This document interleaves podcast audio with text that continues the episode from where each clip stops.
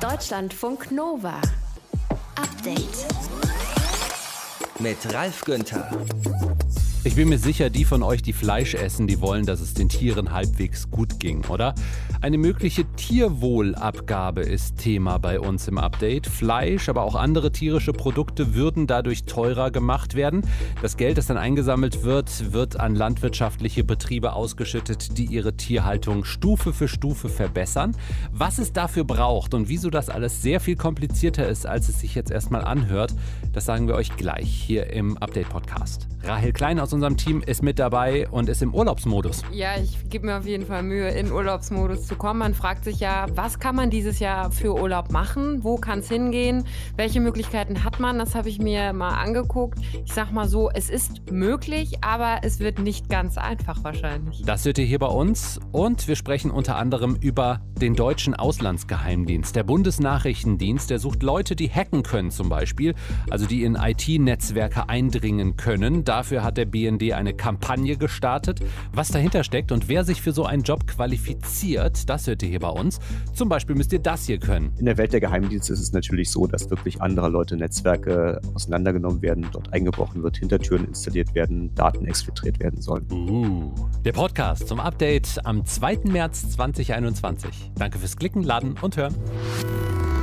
Deutschlandfunk Nova eine sogenannte Tierwohlabgabe, die wir zahlen, um damit eine bessere, eine artgerechtere Tierhaltung zu finanzieren. Das ist heute Thema, also zum Beispiel 40 Cent pro Kilogramm Fleisch oder 15 Cent je Kilogramm Käse und Butter oder 2 Cent je Kilo Milch oder Eier, sowas. Diese Vorschläge hat eine Expertenkommission schon vergangenes Jahr gemacht. Bundeslandwirtschaftsministerin Julia Klöckner von der CDU hat sie juristisch prüfen lassen und heute die Nachricht, eine solche Abgabe, eine solche Tierwohlabgabe Abgabe wäre EU-rechtlich nicht ganz einfach, aber irgendwie dann doch machbar. Aber wäre sie auch wirksam? Wir sprechen drüber mit Christian Rehmer, Agrarexperte vom Bund für Umwelt und Naturschutz BUND. Hallo, Herr Rehmer. Hallo, ich grüße Sie. Schönen guten Tag. Ihre Organisation, die saß ja bis zum Schluss mit in dieser Expertenkommission. Der Tierschutzbund zum Beispiel ist unterwegs schon ausgestiegen. Warum glauben Sie, dass eine Abgabe auf tierische Produkte die Nutztierhaltung in Deutschland verbessert?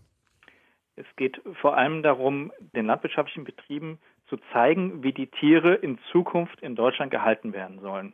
Also welche verschiedenen Formen der Tierhaltung es gibt. Äh, die Hörerinnen und Hörer haben vielleicht zum Beispiel vor Augen, es gibt ganz verschiedene Art und Weisen, äh, Legehennen zu halten. Freiland, Bio oder auch früher in Käfigen. Und so ähnlich kann man natürlich auch bestimmte Stufen für alle Tiere machen.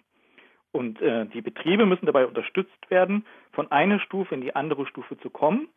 Und das kann man klassischerweise zum Beispiel über Fördermittel machen, indem man die Investitionen unterstützt oder auch laufende Kosten unterstützt. Genau das ist das Wesen von diesen Empfehlungen, die Sie gesprochen haben. Das müsste dann aber auch kontrolliert werden. Also wie wollen Sie denn sicherstellen, dass landwirtschaftliche Betriebe mit den Mehreinnahmen, die sie zum Beispiel durch äh, so eine Umverteilung bekommen würden, ihre Tierhaltung auch wirklich verbessern? Also es wäre sehr, sehr zielführend, wenn man eine Haltungskennzeichnung einführen würde, Ähnlich wie das bei den Eiern ist, da kennt das auch jeder, von 0 bis 3 gibt es das. Man könnte also ein Vier-Stufen-System einführen, um bestimmte Haltungsformen und auch Qualitäten, sagen wir mal bei Milchkühen oder bei der Putenmast, äh, darzustellen. Und natürlich muss es auch kontrolliert werden, da müsste es jährliche Kontrollen geben, um zu sagen, du hältst das alles so entsprechend deiner Qualitätsstufe ein oder eben nicht. Hier musst du noch ein bisschen nachschärfen. Und natürlich ist es auch wichtig, dass auch dem Verbraucher, der Verbraucherin das kommuniziert werden kann. Deswegen werben wir als BD für eine verbindliche Haltungskennzeichnung, die dann im Supermarkt oder im Discounter oder beim Bioladen oder wo man auch eben einkauft, genau dir sagen kann, diese Milch, dieses Stück Fleisch sind so und so hergestellt worden und das bezahlst du mit deinem Geld. Bei den Lebensmitteln haben wir aber auch einen globalisierten Markt. Wir können ja nicht in Argentinien nachschauen, wie dort das Tier gehalten wird. Das ist richtig. Das wäre jetzt so, wenn es zu einer verbindlichen Haltungskennzeichnung käme in Deutschland, dann wären deutsche Produkte davon betroffen. Äh, sie würden sich einsortieren, sagen wir mal, in diese vier Stufen. Ein Produkt, das nicht in Deutschland produziert wurde, würde sich entweder auch freiwillig diesen Stufen unterwerfen, dann müsste es entsprechend äh, auch dann diesen Zertifizierungsprozess unterlaufen. Oder es wäre eben nicht davon betroffen, das würde nicht entsprechend gekennzeichnet werden. Dann würde man das als Verbraucher allerdings natürlich auch erkennen. Ja, also dann wäre es eben halt ein nicht gelabeltes Produkt und man würde schon die Frage stellen, ja Moment, äh, dann nehme ich doch lieber eins von den gelabelten Produkten, die mir eine Qualitätsstufe eben halt von 1 bis 4 darstellen. Einige Discounter haben das ja auch schon, freiwillige Kennzeichnungen, die haben das eingeführt, weil die Politik eben nicht gehandelt hat. Wir sagen aber, das reicht nicht. Wir wollen eine verbindliche Kennzeichnung für alle in Deutschland und auch staatlicherseits. Was sagen Sie den Menschen, die sagen, ja, das ist ja aber nicht sonderlich sozial, wenn Fleisch teurer gemacht wird, dann kann es sich vielleicht nicht jeder leisten? Ja, das ist natürlich ein wichtiges Argument. Da gibt es zwei Sachen. Die eine Sache ist, dass wir mit den Einnahmen, diese von Ihnen eingangs erwähnte Tierwohlabgabe generiert, die müssen auch zu einem ordentlichen Teil, zum Beispiel äh, sagt die Wissenschaft ungefähr 25 Prozent, auch in eine sozialpolitische Flankierung von dieser Verteuerung gesteckt werden. Was heißt das? Also zum Beispiel der Hartz-IV-Regelsatz für Ernährung muss deutlich erhöht werden, übrigens unabhängig jetzt von der Tierwohlabgabe, der ist auch heute schon nicht ausreichend, um sich ausgewogen und gesund zu ernähren. Und zweitens könnte man auch Geld stecken, zum Beispiel in kostenlose Schul- und Kita-Verpflegung. Mhm. Das ist ziemlich zentral, einerseits äh, gesamtgesellschaftlich und auch natürlich, um die politische Akzeptanz von so einer Einführung einer Tierwohlabgabe oder einer anderen Finanzierung zu erhöhen. Muss aber gesteuert werden und das klingt dann so ein wenig nach einem bürokratischen Monster. Es gibt ja einen anderen Vorschlag, nämlich eine höhere Mehrwertsteuer auf tierische Produkte. Das wäre wahrscheinlich weniger bürokratisch, einfacher als eine Tierwohlabgabe. Was halten Sie davon? Bei einer Mehrwertsteuer hätte man gegebenenfalls den negativen Effekt, dass gutes Fleisch aus qualitativ guten Tierhaltung, das logischerweise etwas teurer ist, prozentual noch teurer wird. Also der Abstand von Biofleisch zum Beispiel, das dann anstatt von 7 mit 19 Prozent hm. besteuert wird, wird dann noch größer. Das kann man aber heilen, indem man zum Beispiel die Prämien, die ausgeschüttet wird, eben auch staffelt zwischen den verschiedenen Stufen. Deswegen ist das Problem eigentlich nicht ganz so groß. Das von Ihnen angesprochene EU-rechtliche Problem ist aber in beiden Fällen gleich problematisch. Da muss man auf jeden Fall noch ein bisschen dran arbeiten. Und das machen sie jetzt auch. Eine Tierwohlabgabe auf tierische Lebensmittel sei generell möglich, sagt eine Machbarkeitsstudie, die Bundeslandwirtschaftsministerin Klöckner heute vorgestellt hat. Und bis das dann alles kommt, ist noch einiges zu tun. Wir haben es gerade gehört, denn EU-rechtlich ist dieser Vorschlag nicht ganz so leicht umzusetzen. Deutschlandfunk Nova. Update. Die Sehnsucht nach Urlaub ist unglaublich groß, oder? Bei vielen. Jetzt im März planen viele normalerweise ihren Urlaub im Mai oder im Juni oder Juli. Sich so eine Perspektive für den Frühsommer und den Sommer schaffen, das wäre schön. Wo und unter welchen Bedingungen Urlaub dieses Jahr möglich sein könnte und was Reiseunternehmen sich im Moment für Möglichkeiten einfallen lassen, das sagt uns jetzt Rahel Klein aus unserem Deutschlandfunk Nova Update Team. Rahel, im Vereinigten Königreich, da trauen sich ja einige schon, den Sommerurlaub zu buchen. Da sind die Buchungszahlen gestiegen. Ne? Ja, genau. Und das liegt daran, dass Premier Boris Johnson vor einer Woche ja davon gesprochen hatte, dass die Corona-Beschränkungen ab Ende Juni aufgehoben sein könnten. Und dann haben eben Billigflieger wie EasyJet einen Buchungsplus von 600 Prozent gehabt im Vergleich zur Vorwoche. Da sind vor allem Reisen nach Spanien gebucht worden, aber auch zum Beispiel nach Faro in Portugal. Auch TUI hatte fünfmal so viele Buchungen über Nacht. Es sind ganz viele Ferienhäuser gebucht worden, wobei man bei den ganzen Zahlen natürlich auch sagen muss, vorher gab es halt sehr wenig Buchungen, deswegen muss man das auch alles im Verhältnis sehen. Aber die Briten scheinen sich langsam wieder an den Urlaub heranzutasten. Die Briten impfen auch deutlich schneller als wir in Deutschland. Das Thema Impfen und auch europaweite Impfpässe könnten beim Thema Reisen eine ganz wichtige Rolle spielen dieses Jahr. Ne? Ja, das kann auf jeden Fall sein. Also Großbritannien, da haben schon 30 Prozent der Bevölkerung ihre erste Impfdosis bekommen. Das sind bei uns gerade mal 5 Prozent aktuell. Beim EU-Gipfeltreffen zu dem Thema letzte Woche hieß es ja, dass in den nächsten drei Monaten EU-weiter Impfpass kommen soll, der auch das Reisen dann ermöglichen könnte. Viele Länder und Reiseveranstalter setzen auch genau darauf, also einheitliche Impfausweise und Reisekorridore zwischen den einzelnen Ländern, wo du dann unter bestimmten Bedingungen eben Urlaub Urlaub machen kannst. Da spielen neben Impfungen auch Schnelltests eine große Rolle. Ist es aus deutscher Sicht realistisch, dass wir in den kommenden drei Monaten einen Impf-EU-Pass haben und reisen können? Also, wenn du nach meiner Meinung fragst, glaube ich das nicht. Also, I don't see it. Hm. Erstmal müsste ja wirklich sicher sein, dass Geimpfte das Virus wirklich nicht weitergeben können. Dann bräuchten wir erstmal einen digitalen Impfpass in Deutschland. Der müsste dann der EU mit den einzelnen nationalen Ausweisen kombiniert werden. Und dann ist das ja auch noch so, du musst ja erstmal geimpft werden. Also wenn hier in Deutschland bis Ende September jeder, jede von uns ein Impfangebot bekommen soll, dann ist das A, erstmal extrem optimistisch gedacht bei dem Impftempo Tempo gerade. Und selbst wenn das klappen sollte, musst du dann ja erstmal beide Impfdosen bekommen. Und je nach Impfstoff, damit du halt den vollen Schutz hast, dann ist der Sommer vorbei.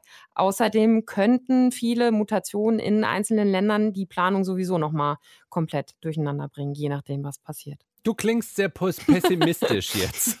heißt das, Urlaub wird dieses Jahr auch wieder eher nicht möglich sein? Nein, das wollte ich damit auch nicht sagen. Ich wollte nur sagen, das Impfthema wird, weiß ich nicht, ob das dieses Jahr die Lösung für uns sein wird. Du musst dich halt ganz genau erkundigen, was geht und wie die Regeln vor Ort sind. Egal ob im Ausland oder auch bei Reisezielen in Deutschland.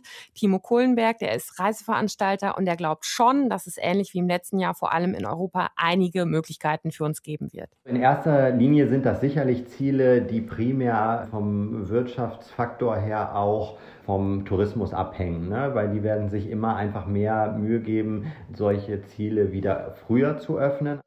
Das sind dann Länder wie Spanien, Italien, Griechenland zum Beispiel, sagt Timo Kohlenberg. Natürlich mit entsprechenden Hygienekonzepten, also sei Schnelltest, hoffentlich Impfung, Impfpass und so weiter, wird es dann hoffentlich nach und nach weiterkippen und dann eben halt auch hoffentlich auch keine Rolle rückwärts mehr machen. Aktuell sieht man schon so Kreta, Gran Canaria, Rhodos, Teneriffa. Das dürften so Ziele sein, die im Sommer beliebt sind. Das zeigen Auswertungen von Buchungsanfragen. Auch deutsche Ziele, Ost- und Nordsee werden wieder sehr beliebt sein dieses Jahr. Wenn dann auch innerdeutsch die Beherbergungsverbote bis dahin aufgehoben sind, muss man ja auch alles abwarten.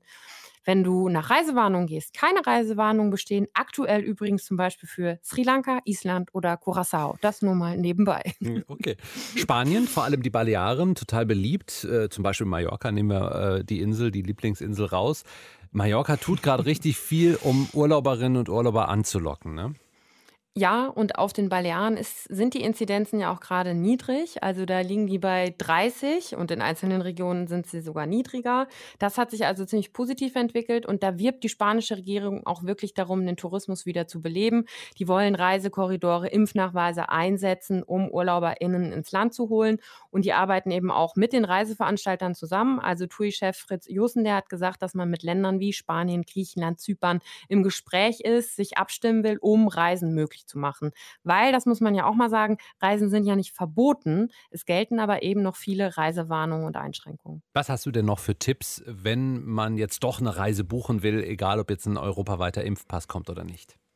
Also ich würde Ziele buchen, bei denen man möglichst lange, möglichst flexibel stornieren kann. Das bist du als Individualreisender, Reisende ja halbwegs sicher dann, vor allem wenn du mit dem Auto oder wie du mit dem Bulli dann irgendwo hinfahren willst. Wenn du eine Pauschalreise buchst, hast du natürlich den Vorteil, dass du, dass in der Regel der Reiseveranstalter die Kosten übernehmen muss, wenn die Reise nicht stattfinden kann.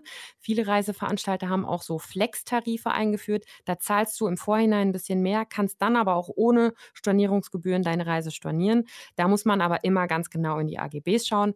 Was ich generell empfehle, ist die Sicher-Reisen-App vom Auswärtigen Amt. Da findest du zu jedem Land die aktuell geltenden Reisebeschränkungen und Hinweise. Da kannst du dich also auch immer wieder informieren. Wo und wie können wir dieses Jahr Urlaub machen? Der Stand der Dinge. Rahel Klein hatte ein paar Antworten für uns hier in Deutschlandfunk Nova. Deutschlandfunk Nova. Update. Das hier ist jetzt nicht unbedingt unser alltäglicher Sound, höchstens mal am Wochenende. Aber hättet ihr vielleicht gedacht, dass das hier der Sound des deutschen Auslandsgeheimdienstes ist? Der BND, der wirbt mit einem zackig geschnittenen Video für Mitarbeiterinnen und Mitarbeiter im Hintergrund diese Musik. Folgt doch einfach dem Glitchkarnickel und auf zum BND. Tja, ein Glitch-Karnickel. Das Motto dieses Videos ist Follow the Glitch-Karnickel, also so viel wie Folge dem Störungskarnickel. Da sollen potenzielle Hackerinnen und Hacker auf den Bundesnachrichtendienst als Arbeitgeber aufmerksam gemacht werden. Störungskarnickel deswegen, weil in dem Video so ein animiertes und aufflackerndes Kaninchen über Häuserfassaden der nächtlichen Hauptstadt hüpft, von Gebäude zu Gebäude, bis es dann bei der BND-Zentrale in Berlin-Mitte ankommt. Was es damit auf sich hat, das klären wir mit Andreas Bog vom Chaos Computer Club. Hallo. Schönen guten Tag. Fühlen sich Hacker von hüpfenden Comichasen angesprochen?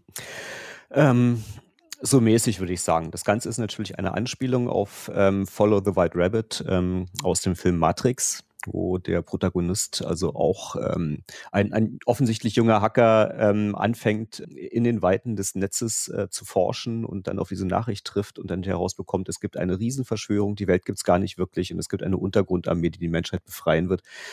Ist natürlich ein toller und ansprechender Plot ich denke, das Bemerkenswerte hier an der Produktion ist, dass doch sehr, sehr viel Geld äh, für ein sehr professionelles PR in die Hand genommen wird, um eine Zielgruppe zu adressieren. Das deutet natürlich darauf hin, dass der BND an dieser Stelle Nachwuchsprobleme hat. Ja, dann schauen wir mal auf die Zielgruppe. Welche Fähigkeiten müssten denn Hacker mitbringen, die der BND da gerade sucht? Na, wenn man sich das anguckt, wird eigentlich ein Spektrum von Leuten gesucht. Das ist das, was im zivilen Bereich ähm, Red Team Operations heißt. Ähm, äh, die Geheimdienste reden von CNE, von Cyber Network Engineering.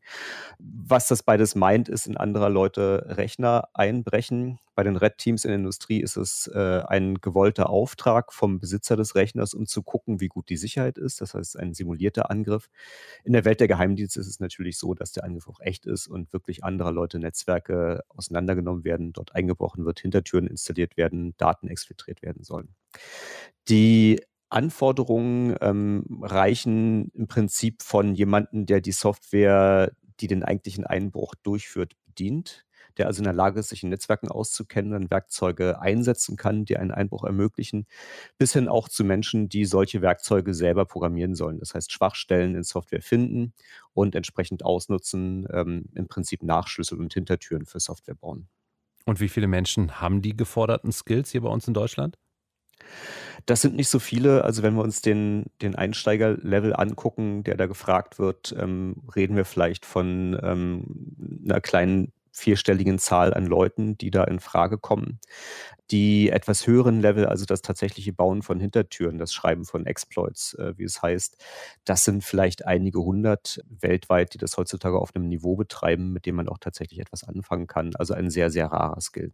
Okay, aber wer besondere Fähigkeiten hat, der will auch entsprechend Geld verdienen, kann auch in der Wirtschaft, in der freien Wirtschaft ordentlich Geld verdienen. Kann der BND da äh, gegen den freien Markt ankommen? Mit Sicherheit nicht. Also wenn wir uns die Gehälter angucken, die da geboten werden, das ist ja alles öffentlicher Dienst. Nun gibt es Zulagen, aber äh, man kommt etwa auf die Hälfte von dem, was man für eine vergleichbare Tätigkeit in der freien Wirtschaft bekommen würde.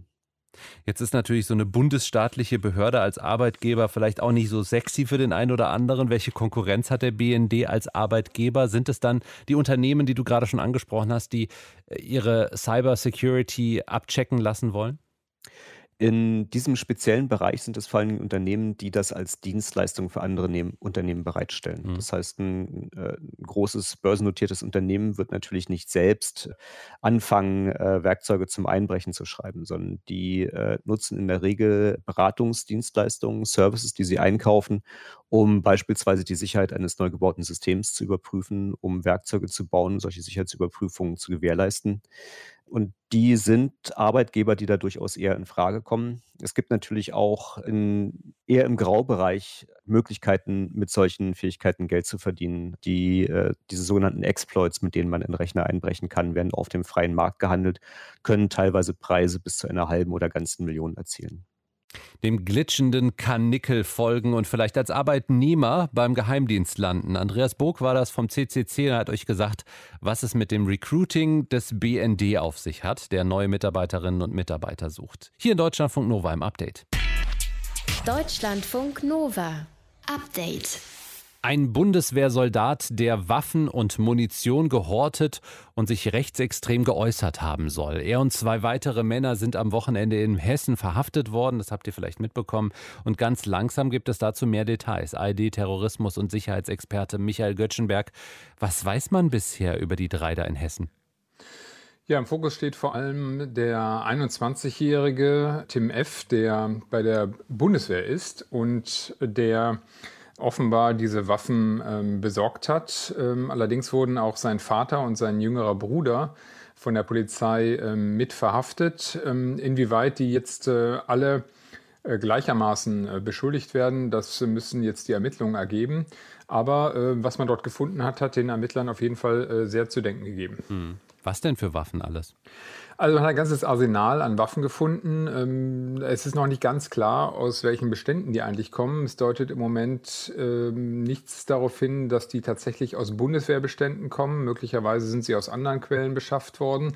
Das ist jetzt natürlich ein ganz wesentlicher Bestandteil der Ermittlungen.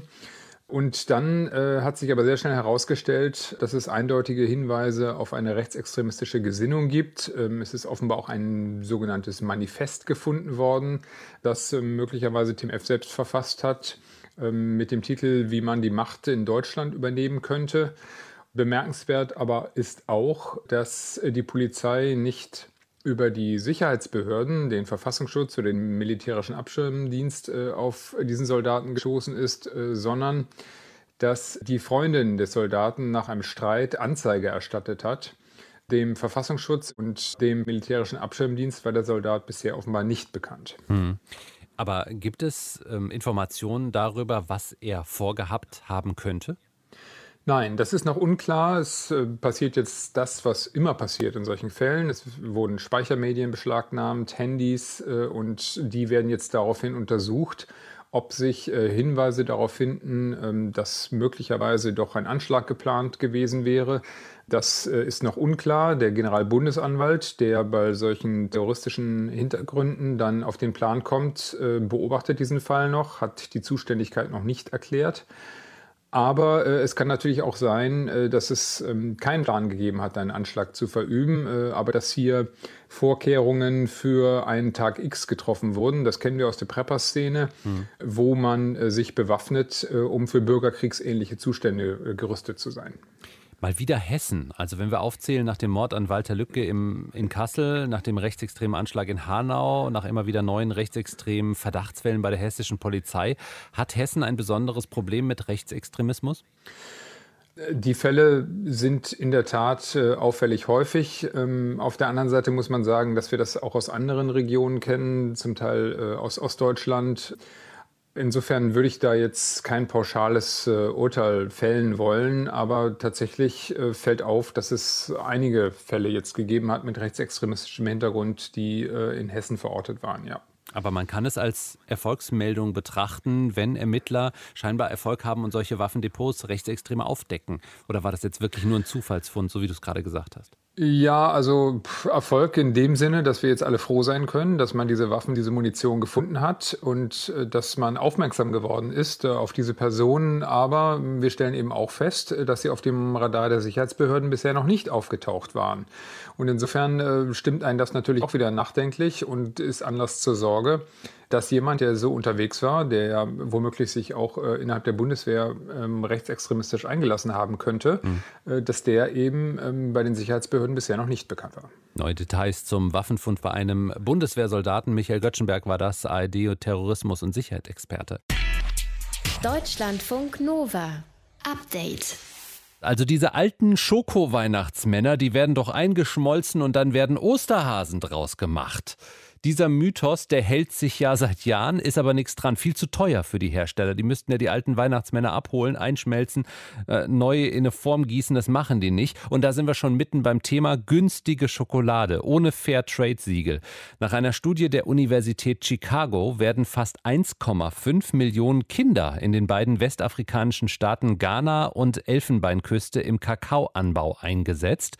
Die Organisation International Rights Advocates hat bereits eine Sammlung Sammelklage gegen mehrere Schokoladenhersteller wegen Mitschuld an Menschenhandel und Zwangsarbeit in der Elfenbeinküste eingereicht. Und wir wollen heute noch mal klären, was wir alle tun können, damit wir nicht solche Schokolade kaufen. Umweltberaterin Jutta Eichelpasch von der Verbraucherzentrale NRW. Hallo, ich grüße Sie. Hallo, guten Tag. Frau Eichelpasch, ein Großteil der in Deutschland verarbeiteten Schokolade, also des Kakaos in der Schokolade, kommt aus Westafrika. Also ist die Gefahr groß, dass in Schokohasen Kinderarbeit steckt?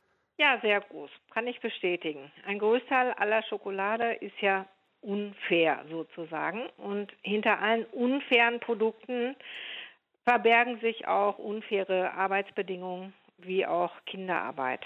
Kann ich mir denn bei Fairtrade-Schokolade ganz sicher sein, nicht ungewollt Kinderarbeit zu unterstützen? Ja, also ich stehe voll dahinter und beschäftige mich auch seit vielen, vielen Jahren mit dem Thema. Und ich bin sicher, dass man sich am Markt eben an bestimmten Siegeln orientieren kann, die seriös sind und die auch kontrolliert werden und dass man damit Kinderarbeit ausschließt.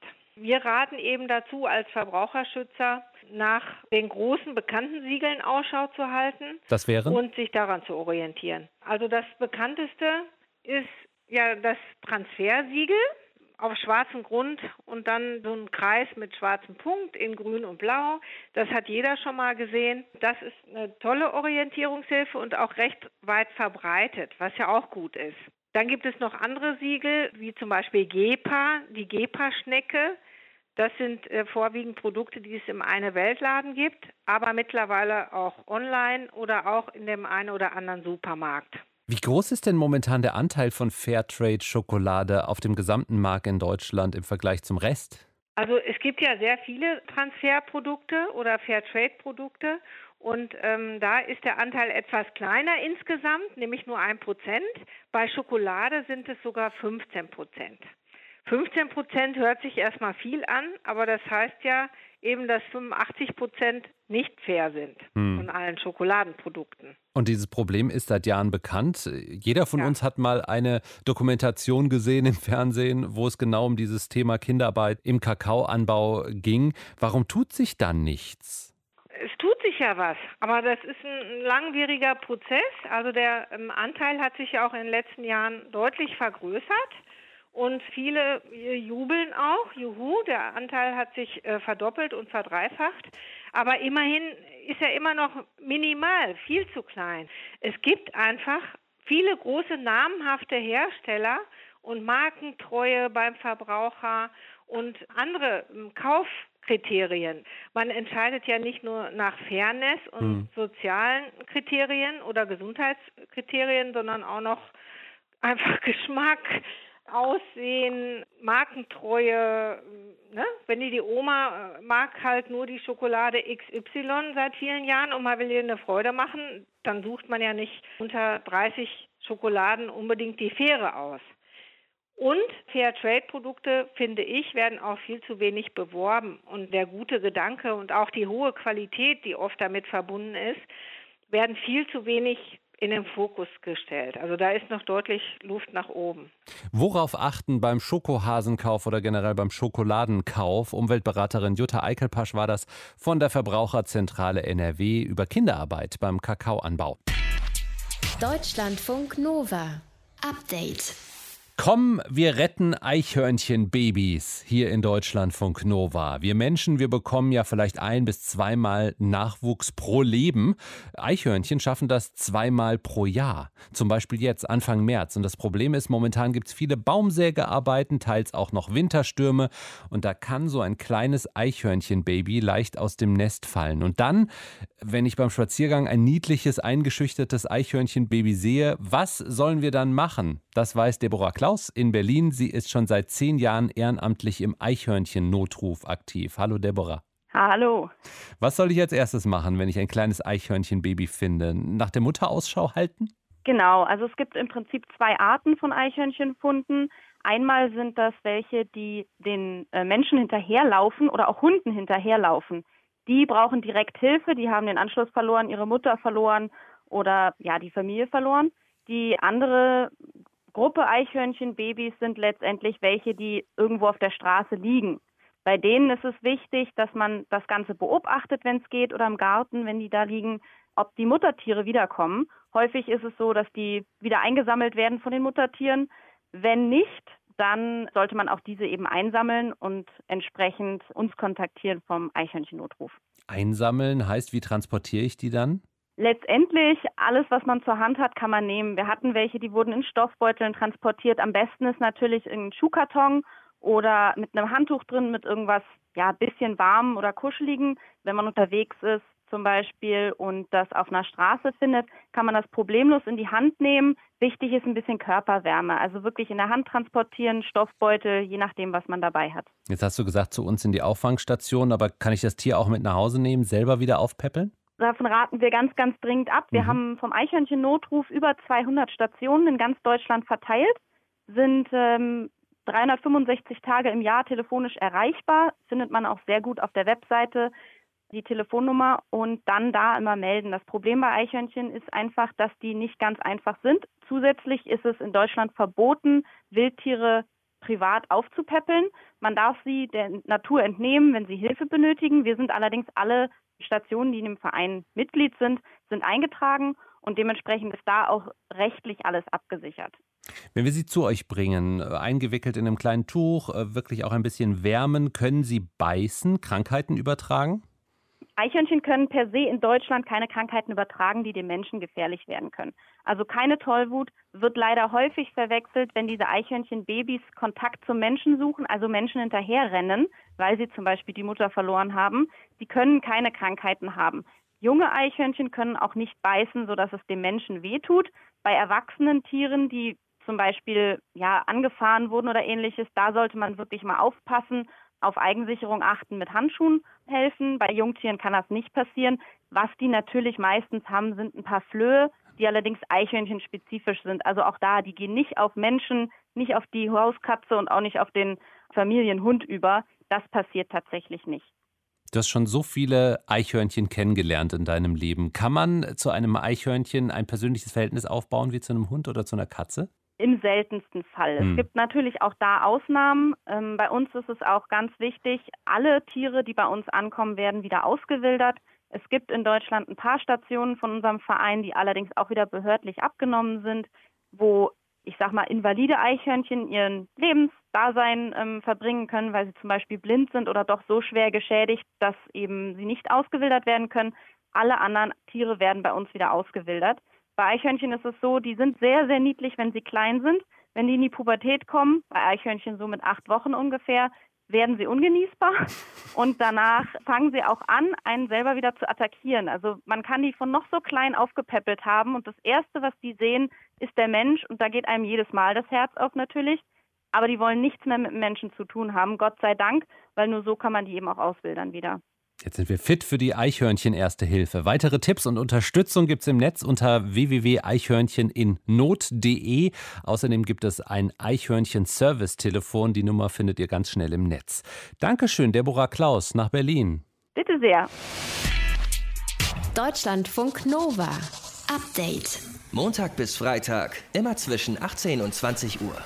Mehr auf deutschlandfunknova.de.